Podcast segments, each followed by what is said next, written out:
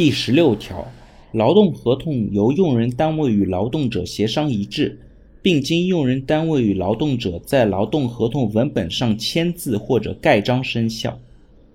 那这条指的是呢，生效要件是协商一致、签字或者盖章。可见盖章呢并不是必须的。那实践过程当中呢，用人单位的法定代表或者代理人，或者劳资的主管签名的，那合同呢也是可以生效的。